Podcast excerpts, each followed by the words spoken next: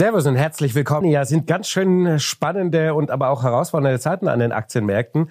Da müssen wir dringend mal drüber reden, vor allem was in den nächsten Monaten da so alles anstehen könnte im Moment. Und da haben wir uns einen sehr spannenden Gast eingeladen. Er ist zum ersten Mal bei uns bei der Mission Money äh, hier in München im Headquarter zu Gast. Freue mich sehr. Er ist der CIO von Amundi Deutschland. Herzlich willkommen, Thomas Kruse. Herzlich willkommen, schönen Dank für die Einladung. Freue mich sehr, dass Sie da sind.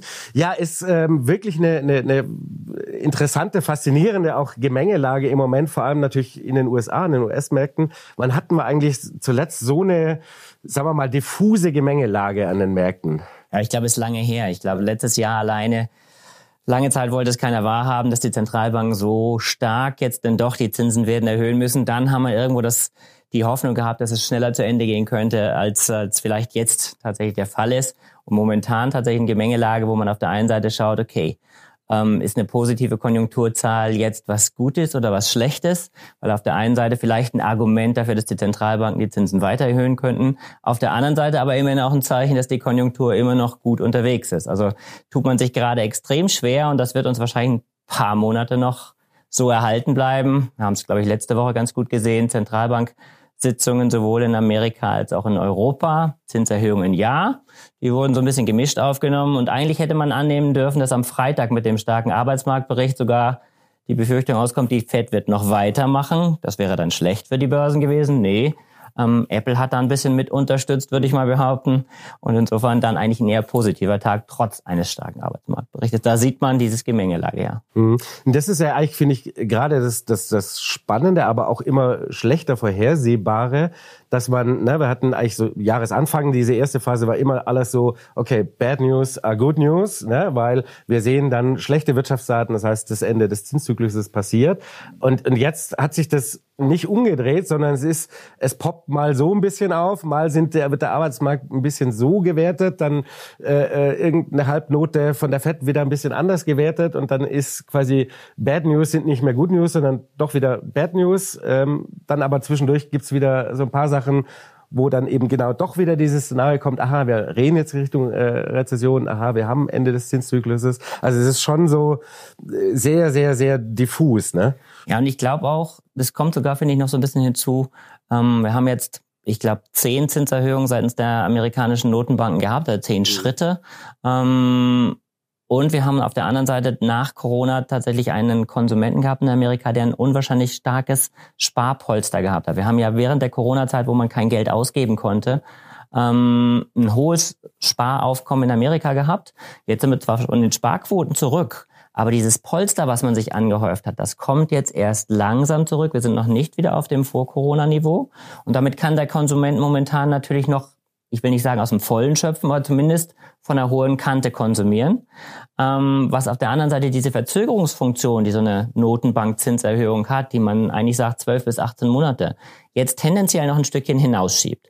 Jetzt kommt noch dazu, dass wir gerade bei den Regionalbanken ähm, zumindest mal so einige Turbulenzen gehabt haben, die dazu führen, dass das Kreditvolumen zurückgefahren wird. Wir sehen auch, dass Kreditkartenschulden massiv ansteigen. Also wir kommen jetzt an den Punkt, wo der Konsument langsam spürt, okay, ähm, wie viel will ich noch konsumieren, wo muss ich vielleicht ein bisschen reduzieren und dementsprechend kommt vieles vielleicht jetzt auch zusammen in den nächsten ein, zwei Quartalen. Mhm.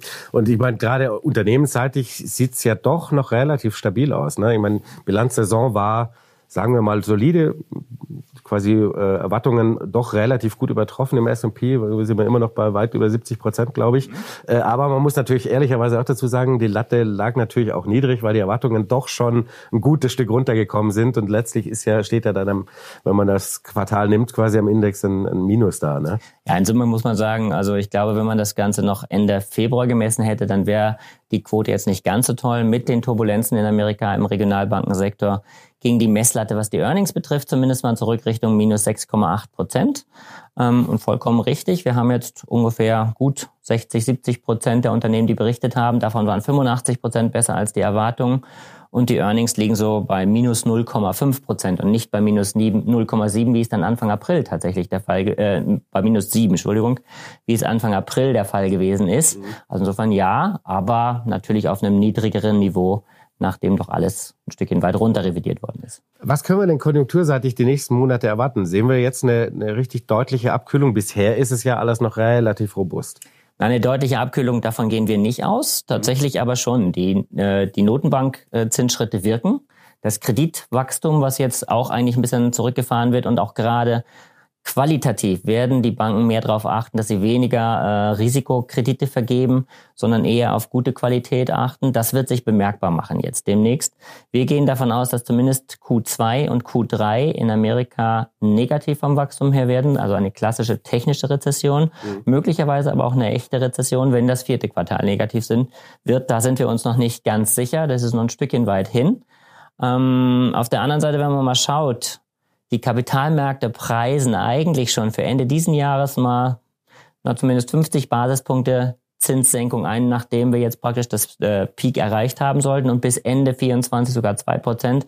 Da gehen wir momentan nicht mit. So schwach wird das Wachstum auch nicht, dass die Zentralbanken sofort gegensteuern müssen oder auch können, weil die Inflation auf der anderen Seite, gerade die Kerninflation, doch sehr robust ist und hartnäckig sich zumindest auf dem aktuellen Niveau hält. Reicht dieser Abschwung überhaupt aus, damit die Zentralbank darauf reagieren kann? Weil dazu bräuchte es ja normalerweise eine wirkliche Rezession, die wirklich sich in die Inflation reinfrisst, ähm, äh, damit, damit wir wirklich Rezessionstendenzen kriegen. Oder wir kriegen natürlich einen Bankenstress. Das wäre die andere Seite.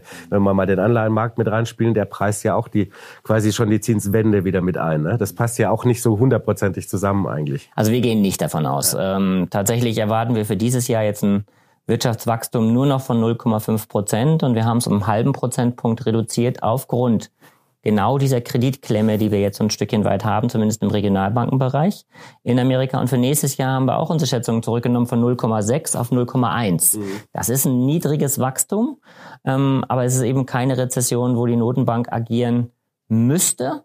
Ähm, speziell nicht, wenn sie eine Inflation hat, die vermutlich gern Ende 24 Richtung zwei, sagen wir zwei bis drei Prozent, was sie dann auch tolerieren wird, zurückkommt. Also insofern den ersten Zinssenkungsschritt erwarten wir erst im ersten Quartal 24, aber dann auch in Summe keine zwei Prozent bis Ende 24. Mhm.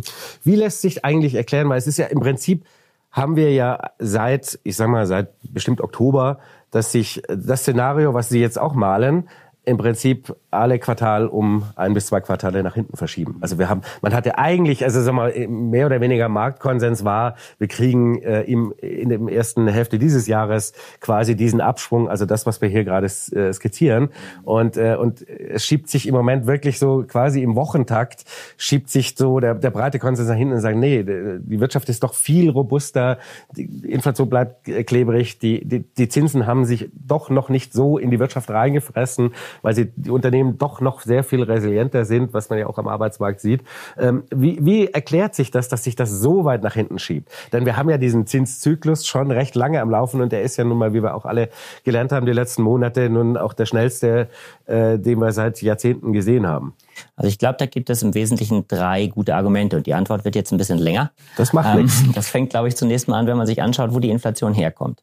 Die Inflation war ursprünglich ja eine, sagen wir mal, Angebots getriebene Inflation, weil wir durch die Lieferkettenengpässe im Prinzip weniger Produkte zur Verfügung hatten, die Vorprodukte teurer wurden, damit auch die Endprodukte teurer wurden. Ein schönes Beispiel ist, dass die ganzen Automobilhersteller im Prinzip alle Teile, die sie bekommen haben, in die hochmargigen äh, Produkte getan haben. Ähm, aus der Ecke haben die Unternehmen gut verdient, gute Margen erreicht und auch jetzt noch äh, immerhin hohe Margen.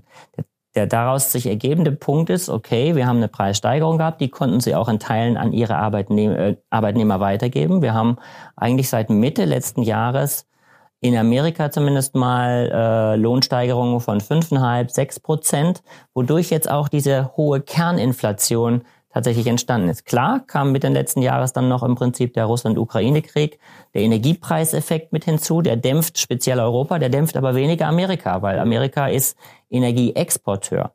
Ähm, jetzt sehen wir, dass die Margen gut sind, bei den Unternehmen immer noch. Und das ist, glaube ich, so der Punkt. Die Unternehmensergebnisse, was wir eben auch gesagt haben, sind eigentlich relativ robust. Der Arbeitsmarkt ist robust. Wir sind auf einem 50-Jahrestief, was die Arbeitslosenrate betrifft. Also bisher kann ein Arbeitnehmer, der vielleicht auch wechselt in Amerika, immer noch einen Lohnzuwachs von, von vier Prozent erreichen. Und damit läuft der Konsum momentan noch. Und das schiebt so ein bisschen das Ganze nach hinten raus. Es ist also nicht so, dass die Zentralbank momentan mit den Zinserhöhungen tatsächlich die Konjunktur schon stark getroffen hat. Auch da sagt ihr eben, dieses Sparpolster ist ein Verzögerungseffekt. Wir glauben allerdings, dass das jetzt tatsächlich langsam kippt und glauben auch, dass zum Beispiel die nächsten Quartale für die ähm, amerikanischen Unternehmen nicht mehr so, sagen wir mal, ergebnisstark, ich will nicht margenstark sagen, aber ergebnisstark sind oder zumindest muss man stark selektieren gibt einige Unternehmen, sind groß genug. Apple hat es vorgemacht im Prinzip. Da gehen wir auch davon aus, dass das weiter so der Fall sein kann. Die werden ihre Margen weiterhalten können. Die können auch den Preisdruck möglicherweise an Zulieferer weitergeben. Aber in der Breite nimmt's ab. Und die Breite sehen wir auch zum Beispiel, wenn man sich den S&P 500 anguckt und meinetwegen mal quer vergleicht mit dem sogenannten S&P 500 equal, equal weighted, also wo die 500 Unternehmen gleichgewichtet drin sind, dann ist es, glaube ich, ein Performance-Unterschied von ungefähr 6 Prozent. Der eine macht plus 1, der andere macht plus 7, etwas. Ähm, da sieht man eigentlich schon, dass es doch einige wenige Unternehmen sind, die den Markt nach oben ziehen im Moment. Yeah. When everyone is on the same page, getting things done is easy. Make a bigger impact at work with Grammarly. Grammarly is your secure AI writing partner that enables your team to make their point and move faster. You can even save time by going from spending hours editing drafts to just seconds. Join the 96% of Grammarly users that say it helps them craft more impactful writing. Sign up and download Grammarly for free at grammarly.com slash podcast. That's grammarly.com slash podcast. Easier said, done. Das sind ja eigentlich, glaube ich, fünf Aktien, die ein bisschen über 80 Prozent der Performance gemacht haben. Und das ist ja eigentlich, ich meine, aktienseitig, wenn man mal auf die Aktien kommt, natürlich schon so ein, sagen wir mal, so ein Risikofaktor. Ne? Wenn, wenn, wenn keine Marktbreite vorhanden ist, dann reicht relativ wenig, um, um auch so eine gewisse Nervosität mal kurzfristig auszulösen. Mhm.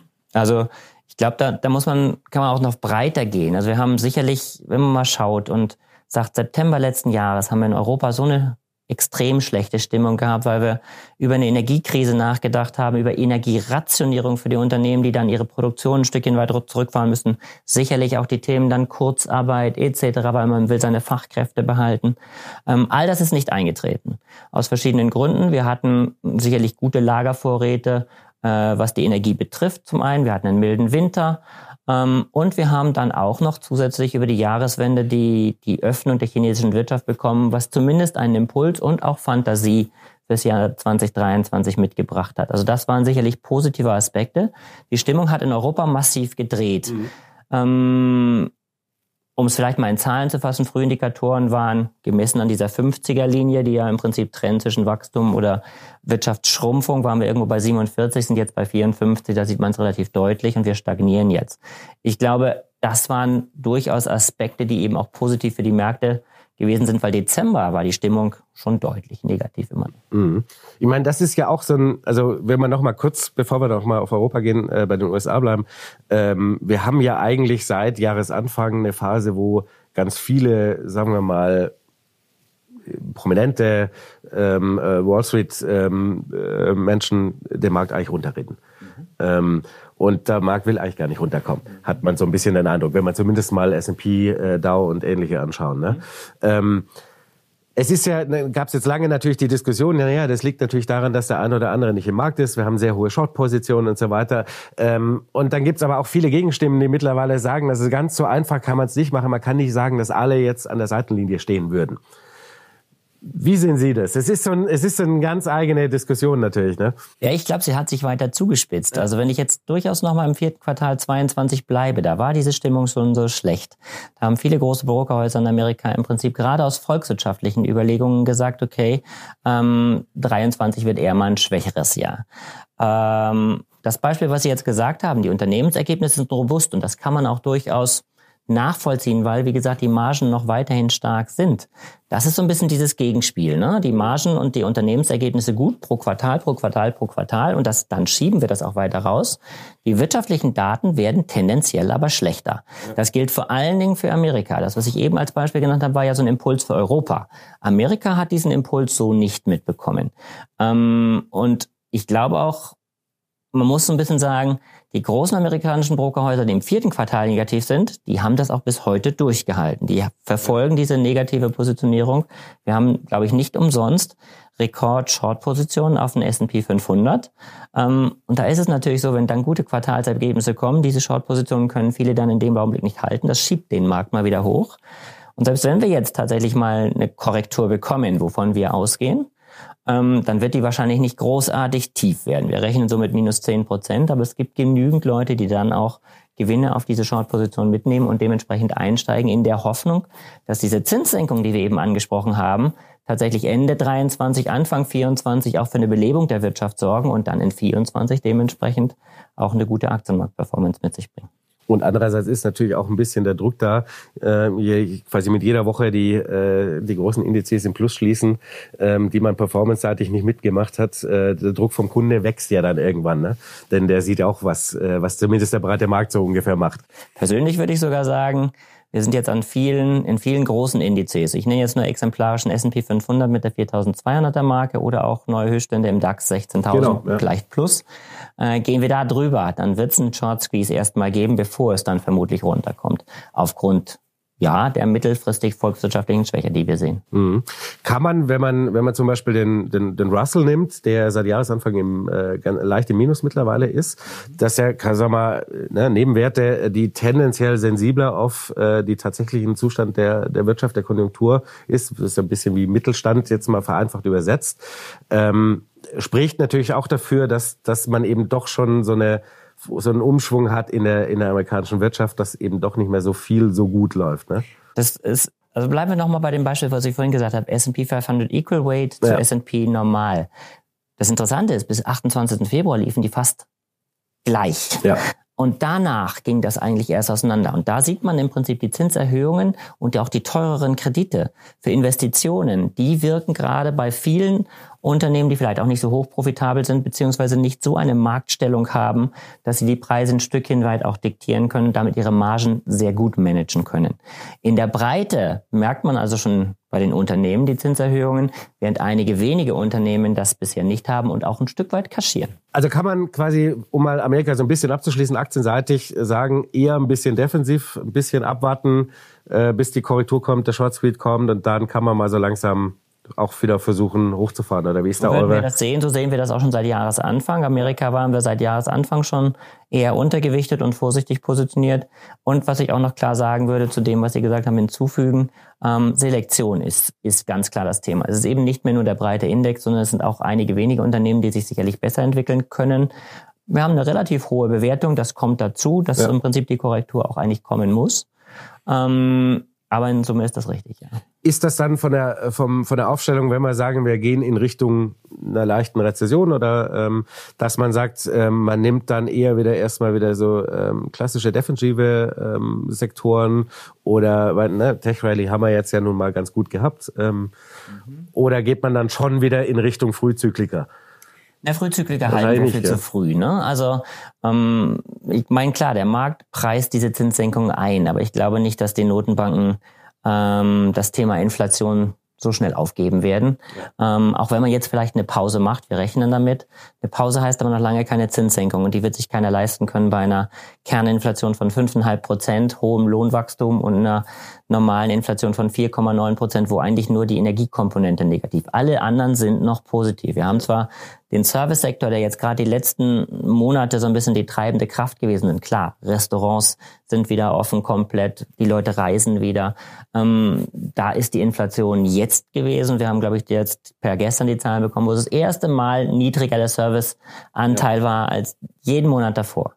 Ähm, das dauert noch ein bisschen, bis die, bis die Inflation der Zentralbank da die Möglichkeit gibt, wirklich im Sinne einer Wirtschaftsankurbelung die Zinsen zu senken. Also daran glauben wir so schnell nicht. Mhm. Was machen wir denn äh, quasi im Gegenspiel mit Europa? Europa ist ja quasi genau andersrum. Da hat man den Aktienmarkt sehr hoch gesprochen, also im, im Sinne von, naja, die, die klassische Industriewirtschaft, die äh, kann jetzt wieder profitieren, wenn China kommt und so weiter und so fort. Die absolut, also die relative Performance war ja auch entsprechend gut. DAX, ne, schon wieder äh, äh, knapp bei den 16.000. Ähm, gleichzeitig ist ja eigentlich das Konjunkturbild ein anderes, weil wir ja noch so viel weiter hinten dran sind. Also unsere Inflation ist äh, sowohl quasi Headline als auch Kern viel, viel höher. Wir haben gleichzeitig aber auch schon gar kein Wirtschaftswachstum mehr. Ähm, also es ist ja eigentlich ein, eine, eine Gesamtsituation, Situation, wo ja Euphorie noch viel weniger angebracht ist, weil wir ja eigentlich eine, eine viel geringere Gemengelage eigentlich haben. Ne? Euphorie ist sicherlich nicht angebracht, aber ich glaube, der Stimmungsumschwung, den wir gehabt haben, ich meine, September, Oktober letzten Jahres haben wir alle über eine Rezession geredet in genau. Europa. Ähm, die ist ausgeblieben. Äh, dann kam China dazu. Und wenn wir mal angucken, zehn Prozent der erwirtschafteten Performance im DAX sind in den ersten zwei Januarwochen entstanden und danach ist ein bisschen was dazu, ein bisschen mal wieder weggekommen. Also insofern, der große Teil war ein Impuls innerhalb von zwei Wochen, möchte ich mal behaupten, Anfang des Jahres. Ähm, ja, wir kommen nicht in eine Rezession, zumindest sagen, dass die meisten, ich kann aber auch auf den IWF verweisen, der sagt, in Deutschland werden wir zumindest eine Rezession bekommen und die auch davon ausgehen, dass wir sogar, was die Energiepreiskrise betrifft, nochmal eine Renaissance bekommen zum Jahresende. Das glauben wir nicht. Ähm, Rosig ist das Wirtschaftswachstum nicht und vielleicht auch da vielleicht Zahlen. Ich habe es vorhin für die USA gesagt. In Europa rechnen wir mit 0,3 Prozent für dieses Jahr, 0,7 Prozent für nächstes Jahr. Also für dieses Jahr 0,3 Prozent. Das ist auch nicht überbordend viel und eigentlich unter Produktivitätswachstum. Also insofern Euphorie ist sicherlich nicht angebracht. Aber wenn ich auf September letzten Jahres schaue, klar, dann haben wir eine ganz andere Stimmung. So gesehen, genau. Es sieht viel besser aus als gedacht. Ne? Aber wie gefährlich ist, äh, würden Sie sagen, wenn wir äh, Deutschland, das jetzt so langsam wieder die rote Laterne in Europa übernimmt, ähm, das ist natürlich immer etwas unglücklich, weil wir tendenziell doch nun mal der wichtigste Wirtschaftsraum sind äh, in Europa und normalerweise auch die Lokomotive sein sollten. Ich glaube, das, das Problem, was wir in Europa haben, ist vielschichtig. Wir waren, ich würde mal sagen, äh, durchaus eher der Verlierer in Corona-Zeiten, weil wir doch relativ harte Lockdowns oder auch immer wieder Lockdowns gefahren haben, mhm. ähm, sehr viel später wieder aus den Lockdowns rausgekommen sind als zum Beispiel die USA. Klar, China war nochmal eine ganz andere Politik, haben aber auch eigentlich ein ganz anderes Wachstum. Ähm, dadurch haben wir verloren. Wir sind dann auch ein Stückchen weit der Verlierer unserer eigenen Energiepolitik, was den, den Krieg Ukraine-Russland betroffen hat. Davon sind wir sehr viel stärker betroffen gewesen, müssen jetzt umbauen.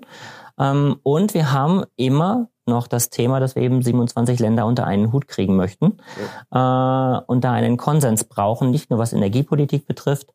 Ähm, wir haben auch sehr starke Unterschiede, was die Inflation in den einzelnen Ländern betrifft. Auch da brauchen wir eine EZB, ähm, die zumindest auf alle ein Stückchen weit achtet. Und Bürokratie ist auch noch so ein Thema. Also insofern, wir tun uns schon schwer, Schritt zu halten. Ähm, wir sind gefordert, glaube ich, auch wenn ich mir diesen Inflation Reduction Act angucke, dass wir der Meinung gewesen sind, wir regeln den Klimawandel so ein bisschen über die Taxonomie, also stark Regulatorik, was ja typisch ja. europäisch ist. Die Europäer, äh, Entschuldigung, die Amerikaner kommen jetzt und bieten Steuermöglichkeiten äh, an, also Steuersparmodelle an, wenn denn grüne Energie in, in, nach Amerika geht und da produziert. Ja, müssen wir jetzt schon eine Antwort finden, auch zügig, dass uns die gerade diese Industrie, die den Klimawandel letztendlich auch vorantreiben soll, nicht ein Stückchen weit nach Amerika abwandert. Ja, das sind ja eigentlich auch äh, Bereiche, die ja quasi typisch deutsch oder auch europäisch sind. Ne? Schön ingenieursgetriebene ja. Themen, was eigentlich unsere Stärken sind. Ja? Also brauchen wir eigentlich einen Inflation Reduction Act. Es gibt ja diese Überlegung. Wie auch immer man das Kind dann nachher nennt. Ja. Net Zero Industrial Act, glaube ich, ja. nennt, nennt, das die EU, äh, mit dem Ziel auch wieder heimische Industrien voranzutreiben. Und wir haben sowas auch teilweise während der Corona-Krise gehabt, dass man eigentlich festgestellt hat, wir sind in einigen ähm, Bereichen abhängig, gerade bei Vorprodukten für bestimmte Medikamente, die zu 60 Prozent die Vorprodukte aus China kamen, wo wir eben die Lockdowns hatten, ist ein kritischer Punkt gewesen. Wir lernen mehr und mehr auch dazu, dass wir Halblatter stärker fördern wollen. Sicherlich einiges, was wir machen möchten, aber die, Info die, die Antwort muss jetzt auch irgendwann kommen, dass die Unternehmen eine gewisse Planungssicherheit haben, denn faktisch haben wir hier auch einen Standort, der, was die Energiepreise betrifft, teurer ist als die USA. Ne? Plus das Thema, dass wir auch sehr viel teure mhm. Steuern haben und infrastrukturtechnisch vielleicht nicht so gut aufgestellt sind, wie wir immer noch gerne hätten oder glauben, dass wir sie sind. Mhm, also wir haben, wir haben einige Hausaufgaben zu machen. Und ich glaube, ein Punkt, der auch für Deutschland, wo wir gerade bei Deutschland waren, spannend ist, dieser ganze Wandel hin zu E-Mobilität, zu E-Autos. Ähm, das ist eine eine Ingenieursdomäne gewesen, die wir hatten, einen, einen äh, Benzinmotor oder einen Dieselmotor zu bauen. Ein Elektromotor ist da sehr viel leichter zusammenzusetzen. Und auch die Begeisterung für Autos wechselt so ein bisschen. Wenn ich mir ähm, Umfragen anschaue für Chinesen, für die ist am wichtigsten momentan, ähm, dass sie im Auto, sagen wir Entertainment-Systeme, dass die funktionieren wie Google, ja, genau. wie, äh, wie das iPhone etc. Und da tun sich auch die Automobilhersteller schwer. Hinzu kommt, wie gesagt, der E-Motor, ähm, was, was es vielfach leichter macht, tatsächlich auch Autos in anderen Ländern zu produzieren oder zu entwickeln. Ja, was wir ja auch jetzt mit VW, wir hatten es die Tage jetzt äh, auch besprochen, natürlich das Thema ist, dass sie alles quasi nach draußen geben, statt äh, versuchen, das im Haus zu halten und, und, die Markenwelt sozusagen, ja, das Erlebnis für den Kunden eben zu machen, weswegen sie ja auch auf dem äh, asiatischen Markt sich alle etwas schwerer tun, als das früher war. Ja. Früher hat es gereicht, quasi ja, mit dem Aufstieg der Mittelschicht in Asien äh, zu sagen, ja, man ist eben Mercedes oder BMW oder Porsche oder ähnliches. Das reicht als Qualitätsmerkmal, weil ne, Aufstieg äh, quasi damit gezeigt wird sozusagen. Ne? Und das kippt natürlich schon so ein bisschen rum, weil China natürlich aber auch äh, das Thema Elektro auch ganz anders fördert, als das bei uns das der Fall ist. Ne? Ja, auch da muss man sagen, so schwer wie wir uns tun, eine Infrastruktur für die Elektromobilität, das machen die Chinesen eben auch top-down und äh, rollen das stark aus. Also mhm. die haben hohe Zulassungszahlen bei E-Autos inzwischen. Was machen wir denn dann mit dem europäischen Aktienmarkt jetzt im Moment für die nächsten Monate? Also wie gesagt, momentan glaube ich, ähm, ganz kurzfristig, ist wirklich ganz kurzfristig, werden wir uns wahrscheinlich an der 16.000 noch ein Stück abarbeiten und wahrscheinlich auch drüber kommen, genauso wie die 4.200 im S&P 500. Aber die nächsten zwei Quartale, und das passt auch oftmals in so saisonale Muster in diesem Falle, ja. äh, werden dann tatsächlich eher mal eine Korrektur mit sich bringen. Keine scharfe, tiefe Korrektur. Ähm, es sei denn, es kommt jetzt irgendein zusätzliches Event hinzu. Aber eigentlich zeigt sich sogar mit dem, mit der Krise im US-Regionalbankenmarkt der der Kapitalmarkt in Summe doch sehr robust. Ähm, also einen Rücksetzer von zehn Prozent halten wir für denkbar, aber den würde ich dann auch eher wieder zum Einstieg nutzen. Ähm, ich würde nicht mehr diesem Phänomen hinterherlaufen, China ist gut für die exportorientierte Wirtschaft in Europa, weil tatsächlich ist das Wachstum, was wir in China sehen, inzwischen auch ein etwas anderes. Also wir haben auch da mehr Service-Sektoren, die wachsen und nicht eben nicht mehr nur Infrastruktur. Ähm, und wir haben nicht dieses klassisch zyklische Wachstum. Was richtig ist, China wächst. China wächst aber nicht linear, das wird durchaus holprig sein. Also auch die Problemsektoren im Immobilienbereich ähm, sehen wir wieder mehr verstärkt Häuserverkäufe, also äh, Aktivität. Ähm, aber das ist nicht unbedingt alles das, was wir eben auch ansprachen, dass das gut ist für die europäische Exportwirtschaft. Also insofern, da muss man ein bisschen hinschauen. Ähm, Amerika hat ein robustes äh, Geschäftsmodell, würde ich mal sagen, in Summe vielleicht die Bewertung etwas hoch und im Moment jetzt vielleicht auch erstmal das Thema, dass der Konsument etwas in Mitleidenschaft äh, gezogen wird, aber auch das sollte sich Richtung 24 verändern. Also insofern sehe ich die tieferen Kurse jetzt, die wir für zweites, drittes Quartal äh, erwarten, durchaus als gute Einstiegschancen, auch für den Zeitraum 24, wo die Zentralbanken dann wirtschaftsförderlich agieren können. Hm. Das wäre nämlich meine anschließende Frage gewesen, wie, wie sehr man eben auf China so ein bisschen hoffen kann, weil jetzt die Woche natürlich die jüngsten Importzahlen, also Chinas um 8, 9 Prozent gesunken sind. Man hatte mit plus minus null quasi gerechnet. Das ist schon ein relativ klares Zeichen, dass das eben nicht so diese klassische V-Nummer, wie es das früher eben oft gab, äh, in China eben doch nicht gibt und dass sie natürlich auch China natürlich auch viel mehr auf den Binnenkonsum achtet als äh, als den Außenhandel. Ne? Ja, und ich würde auch mal sagen, ähm, klar haben wir harte Lockdowns gehabt in China und trotzdem dieses Wirtschaftsmodell in China hat sich auch schon vor Corona ein Stückchen weit abgeschwächt. Diese Wirtschaftsraten von sechs Prozent und mehr, die wir lange, lange Zeit hatten, die glaube ich, dort sollten wir nicht erwarten. Was wir jetzt für einen Impuls sehen, ist tatsächlich dieser klassische Nach-Corona-Effekt, also im Prinzip so ein bisschen Aufholeffekt. Wie weit sich das nachhaltig dann weiter in hohe Wachstumszahlen, und dieses Jahr erwartet man zwischen fünfeinhalb und sechs Prozent, aber das ist ein Corona-Nachholeffekt und nicht tatsächlich ein, eine Stärke oder eine innere Stärke der Wirtschaft. Das wird sich auch abschwächen. Das wird sich vermutlich eher mal so Richtung viereinhalb einpendeln, was immer noch ein gutes Wachstum ja. ist, aber eben das, was wir müssen schon so auch benennen, wie es ist, ist ein Corona-Nachholeffekt im Moment in 23. Ja, man, über vier ist manchem sein Ganzes, ne? Auch wenn es für China hätte man früher gesagt, das ist schon am Rande der Rezession. Ne? Ähm, äh, es sind ja doch relativ viele, die natürlich trotz allem sagen, natürlich mit der chinesischen Öffnung, äh, dass die Schwellenländer im Moment so das Asset der Stunde in Anführungszeichen sind. Da setzen sehr viele Häuser drauf. Wäre also A die Frage, äh, seht ihr das ähnlich? Ähm, dass natürlich auch logischerweise, wenn China ein bisschen mehr macht, auch im asiatischen Raum, da viele, viele Regionen mitzieht. Ähm, Mhm. Das würde ich auf jeden Fall so sehen. Ich glaube, gerade die Anrainerstaaten Chinas, die profitieren in stärkerem Maße davon. Vielfach auch schon deshalb, weil ähm, Produktionsgesellschaften aus China rausgehen und in andere, genau. also wenn man gerade auch deutsche Unternehmen anschaut, die investieren bei weitem nicht mehr so viel in China, wie das noch vor Jahren der Fall gewesen ist. Inzwischen sind es nur noch wenige große Unternehmen, die so starke Produktionsstandorte haben, dass sie da investieren. Die kleineren gehen schon nach Vietnam etc., äh, um, um da zu produzieren. Also das ist sicherlich ein Aspekt, den wir positiv sehen. Sonst angesprochen auf Emerging Markets muss man sagen, da wäre ich eher selektiv. Also wo mhm. kann man hingucken?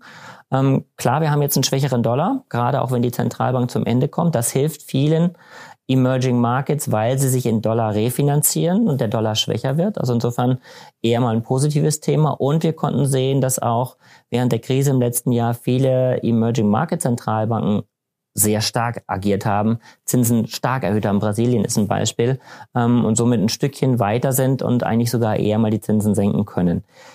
Ähm, wo ich vielleicht vorsichtiger wäre, ist der gesamte Bereich rohstofforientierte äh, Emerging Markets, gerade mit Impuls Richtung China. Wie gesagt, das Wirtschaftswachstum, was wir in China haben, ist ein anderes, mhm. als dass es ein infrastrukturgetriebenes ist und dementsprechend stark nach Rohstoffnachfrage sucht und passt auch in Summe nicht zum Gesamtwirtschaftsbild, wo wir eben nicht diese Zyklik haben, also zyklische Rohstoffe, wäre ich eher vorsichtiger. Mhm.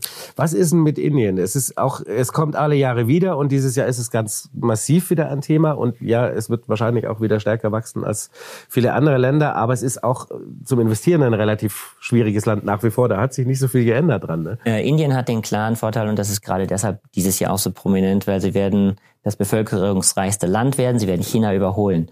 Aber Indien ist von der, wie soll ich denn sagen, von der Struktur oder von der politischen äh, Führung her ein ganz anderes Land als China. China wird also alles äh, stromlinienförmig durchregiert. China ist ein breiter Schmelztiegel, den sie da einfangen müssen, wo sie die Kräfte bündeln müssen.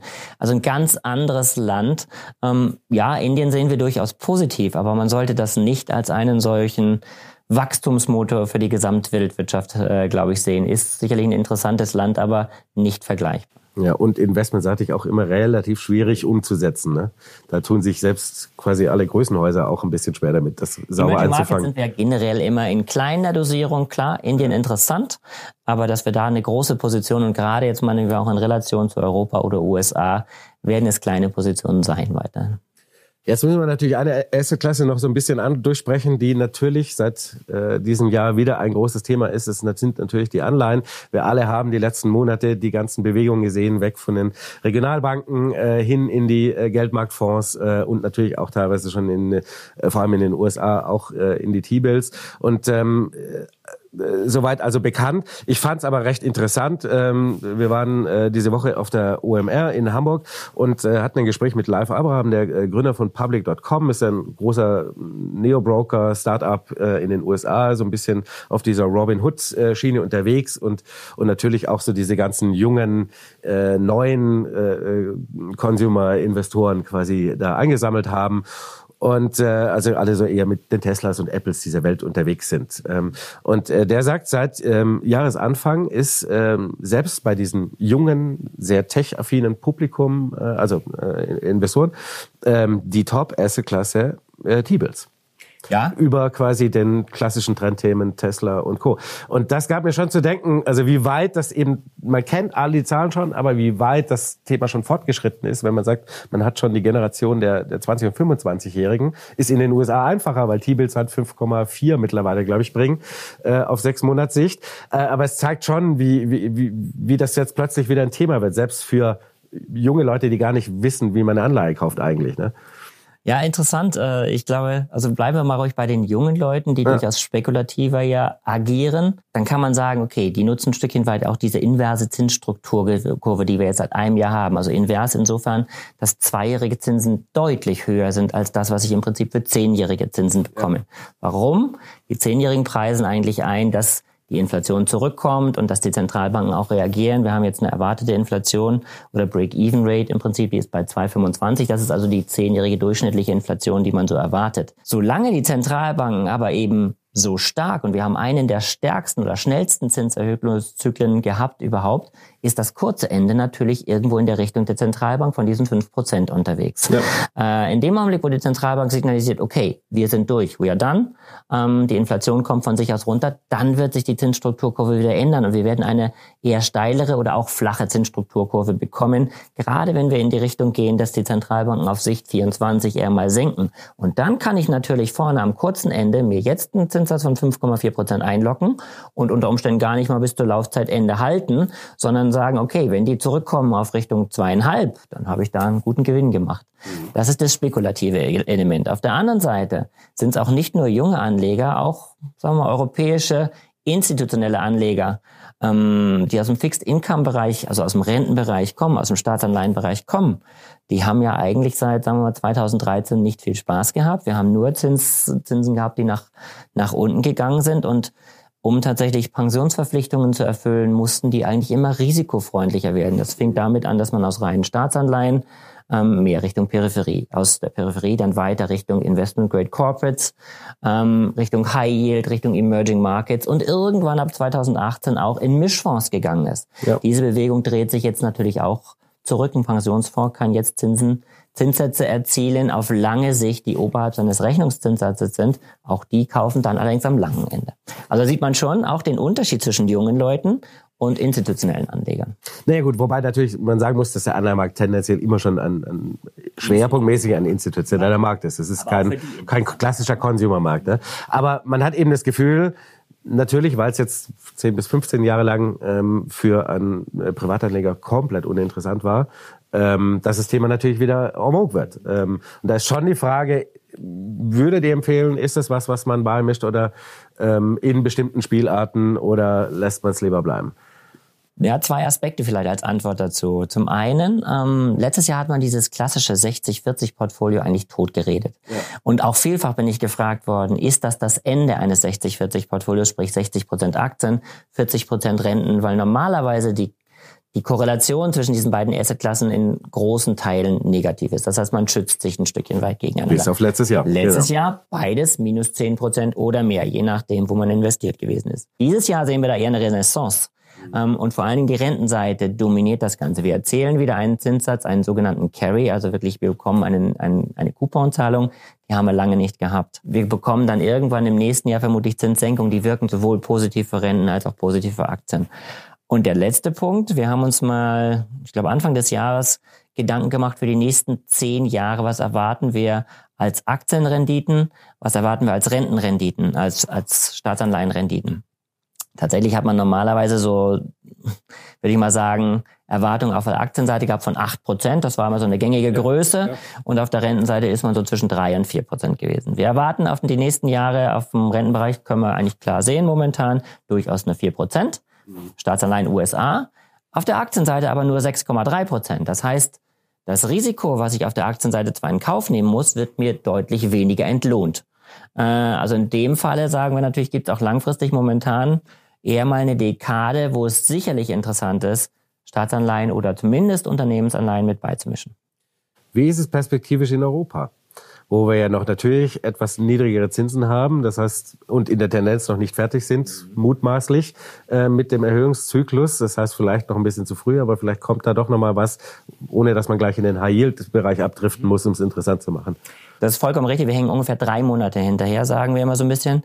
Die EZB wird die Zinsen noch weiter erhöhen. Wir haben es jetzt auch an dem Wording von Christine Lagarde letzte Woche gehört, wenn man das mal so vergleicht mit Jerome Powell, der sagt nur, ähm, wir also er hat bewusst darauf hingewiesen, wir haben diesen Satz rausgenommen, ähm, dass die aktuelle Inflationslage es erfordert, weiterhin die Zinsen zu erhöhen. Den hat er rausgenommen und darauf hat er auch noch hingewiesen, während äh, Christine Lagarde gesagt hat, ja, wir sind auf dem Weg, aber wir bleiben bei dem Weg. Also wir dürfen bei der EZB sicherlich noch zwei, vielleicht drei weitere Zinserhöhungen bekommen ähm, damit es wirklich restriktiv wird. Also wir erwarten 3,5 Prozent. Das ist, glaube ich, eher mal so das untere Ende. Es kann auch bis zu 4 Prozent gehen und das wird sich ein Stückchen weit hinziehen. Insofern in Europa würde ich ein Stückchen weit noch warten damit. Ja. Auch ist die Inversion nicht so stark ausgeprägt. Ich glaube, wir haben zwischen zweijährigen und zehnjährigen Unterschied von circa 25 Basispunkten. In Amerika sind es immer noch 50 Basispunkte. Wir waren in der Spitze dieses Jahr bei über einem Prozent. Ähm, das macht es für spekulative Anleger interessanter. Also insofern, da ist das Ganze nicht ganz so ausgeprägt. Mhm. Also da auch eher mal noch ein bisschen abwarten. Wobei auch da, wir hatten äh, auch. Aber äh, beimischen auf Sicht mit Sicherheit. mh, auch da hatten wir eben äh, ganz interessantes Gespräch mit Erik Potzowather von äh, Scalable Capital, der auch sagt, naja, also sie haben tatsächlich so eine hohe ähm, Anzahl an Anfragen zu dem Thema Anleihen, dass sie eben jetzt versuchen, äh, das quasi auch für den, für den klassischen Privatanleger mal endlich auch umzusetzen auf so einer Neo-Broker-Ebene. Das heißt mal so die ersten interessanten Anleihen äh, oder die potenziell interessant sein könnten reinnehmen und mal so ein bisschen mit auch viel Erklärung natürlich, ja, wie kauft man auch mal eine Anleihe selber und so weiter und so fort. Klar, man kann das immer natürlich über ETFs spielen, aber äh, das, tatsächlich ist die Nachfrage so hoch, dass sie sagen, okay, wir müssen eigentlich da auch versuchen, äh, einen Markt zu schaffen oder einen Zugang zum Markt zu schaffen. Ne? Also man kann es, ist es tatsächlich, ähm, also so dieses Sparerthema kommt tatsächlich irgendwo auch wieder zurück, ja. Ich hoffe mal, das Sparbuch tatsächlich nicht wirklich. Nein, das glaube ich nicht. Wir arbeiten daran, dass das nicht Das passiert. Sparerthema so nicht. Egal wie oft Olaf Scholz, drüber redet. Aber auf der anderen Seite ist es nicht verkehrt. Also gerade wenn wir sagen, die Wirtschaft wird auf 24 jetzt nicht großartig wachsen. Wo soll der Impuls für die Aktien herkommen? Deshalb vielleicht auch das, was ich sagte, Aktienrenditen für die nächsten zehn Jahre tendenziell im historischen Vergleich eher niedriger. Und ich meine, klar, das sind grobe Schätzungen, die man da zwar modelliert, ähm, aber das macht es natürlich interessant, auf der Rentenseite zu sein. Und äh, auch die Tatsache, ähm, wenn wir Zinssenkungen bekommen, klar, die können positiv für die Konjunktur wirken, damit positiv für den Aktienmarkt, sie wirken aber sicher positiv für den Staatsanleihenmarkt. Gibt's noch so eine, ähm, das kommt natürlich immer zum Abschluss, äh, so eine Asset-Klasse oder so ein, so ein Markt, wo er sagt, das ist was, wo man auf jeden Fall mal noch so ein Öckchen drauf haben muss.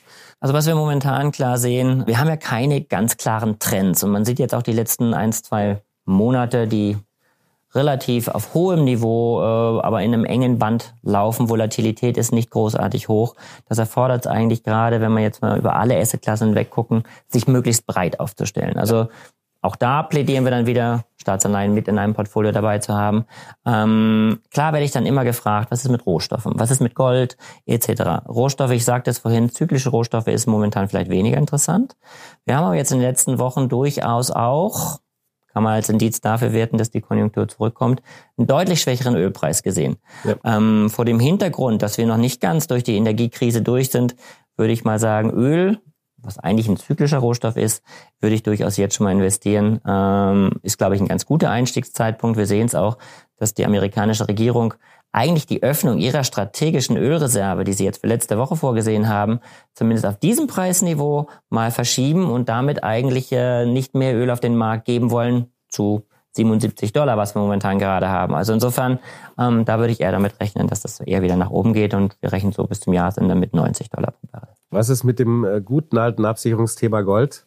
Kam irgendwie sehr spät als potenzieller Inflationsschutz äh, daher, hat so halb funktioniert. Hat nur halb funktioniert, würde ich mal sagen, in Euro gar nicht mal unbedingt. Genau. Ne? Ähm, muss man sagen, ist eher stabil. Ich bin kein großer Freund von Gold, zumal wir jetzt auch wieder tatsächlich Zinsen bekommen. Äh, in der Zeit, wo wir keine Zinsen hatten, kann man immer sagen, okay, da ist es vielleicht so einigermaßen gleich verteilt, weil sie bekommen keinen Coupon auf der einen Seite für Gold und auf der Rentenseite haben sie den auch nicht bekommen. Momentan würde ich eher sagen, ja, man kann es beimischen. Es wird nicht unbedingt großartig fallen, es ist aber eher ein Risikodiversifizierer, denn tatsächlich ein Ertragsbringer. Abschließend muss ich noch einmal kurz zurückkommen, äh, weil wir es äh, sonst fast unterschlagen hätten. Ähm, was machen wir mit, den, ähm, mit dem ganzen Bankensektor in den USA? So richtig ist es nicht ausgestanden, wie wir es eigentlich alle so ein bisschen gedacht hatten. Auch nachdem äh, quasi First Republic dann irgendwann mal durch war, hat man doch gemerkt, aha, es ist überall sehr viel Diversität, es kommen sehr viele Zahlen jetzt rein an äh, unrealisierten Verlusten, an das Thema Gewerbeimmobilien, ähm, was da an Krediten und so weiter und so sitzt. Es ist schon so ein bisschen, naja, so, ein- so ein Risikofaktor, den man noch nicht so richtig eingeschätzt bekommt. Ne? Ja, ähm, Auch das. Thema Deposits quasi hat nicht aufgehört. Also quasi der, der Abzug der Gelder ist, findet ja nach wie vor statt. Äh, Also Es das ist hat kein sich auch einfaches. Thema. Ähm, ich bleibe mal bei dem wirklich positiven Aspekt. Ähm, das Thema ist auf die US-Regionalbanken konzentriert. Ja. Die systemrelevanten Banken, die eventuell durchaus einen Flächenbrand auslösen könnten, sind eher Profiteur Absolut. von der ja. ganzen Geschichte. Also und das sieht man auch, wenn man sich anschaut, bis Mitte März haben wir vielleicht Umschichtungen von Großbankeinlagen in Geldmarktfonds gesehen, nicht unbedingt von Regionalbankeinlagen. Inzwischen sehen wir ganz klar Regionalbankeinlagen in Geldmarktfonds. Ja. Und das ist auch das Dilemma der Regionalbanken. Um Gelder anziehen zu können, haben die in der Regel keine Geldmarktfonds, die sie ausgeben äh, und dann am langen Ende für Kredite äh, tatsächlich verwenden können, sondern nur ihre Einlagen. Die müssen momentan attraktive Einlagen, Zinssätze bieten im Vergleich zu einem Geldmarktfonds ähm, oder auch zu einer, zu einer US-Staatsanleihe ja, zwei Jahre. Absolut, ja. Das reduziert meine Kreditmarge, die ich für lange Kredite habe, das reduziert wiederum dann auch tatsächlich die Risikomarge und das gesamte Kreditvolumen. Wer Profiteur ist von der ganzen Bewegung, sind die Großbanken. Und wir sehen es bei der First Republic. First Republic ist eigentlich eine sehr gute Bank gewesen mit hohen Qualitätsaspekten. Ja. JP Morgan hat die jetzt zu einem relativ günstigen Preis bekommen und ist mit Sicherheit ein positiver Deal gewesen. Also insofern kann man sagen, die Großbanken in Amerika sind Profiteur. Wir haben keinen Flächenbrand auf der anderen Seite. Die Notenbanken gucken sich das Thema insofern an, dass sie Liquidität zur Verfügung stellen, aber nicht eingreifen, nicht verstaatlichen, wäre ja auch eine Option gewesen. Also insofern würde ich sagen, das ist ein Thema, was speziell in den USA ist. Wir werden es nicht nach Europa bekommen und was auch tatsächlich auf der Regionalbankenebene bleibt. Was mich ein bisschen gefreut hat, wir haben nach, ähm, sagen wir mal, nach der Verkauf oder also nennen wir es auch Notverkauf der First Republic an die JP Morgan durchaus Spekulationen gehabt Richtung PacWest, Richtung äh, anderer Regionalbanken in den USA, die sich dann aber auch in der Woche drauf zumindest mal erholen konnten. Auch hier wird man selektiver.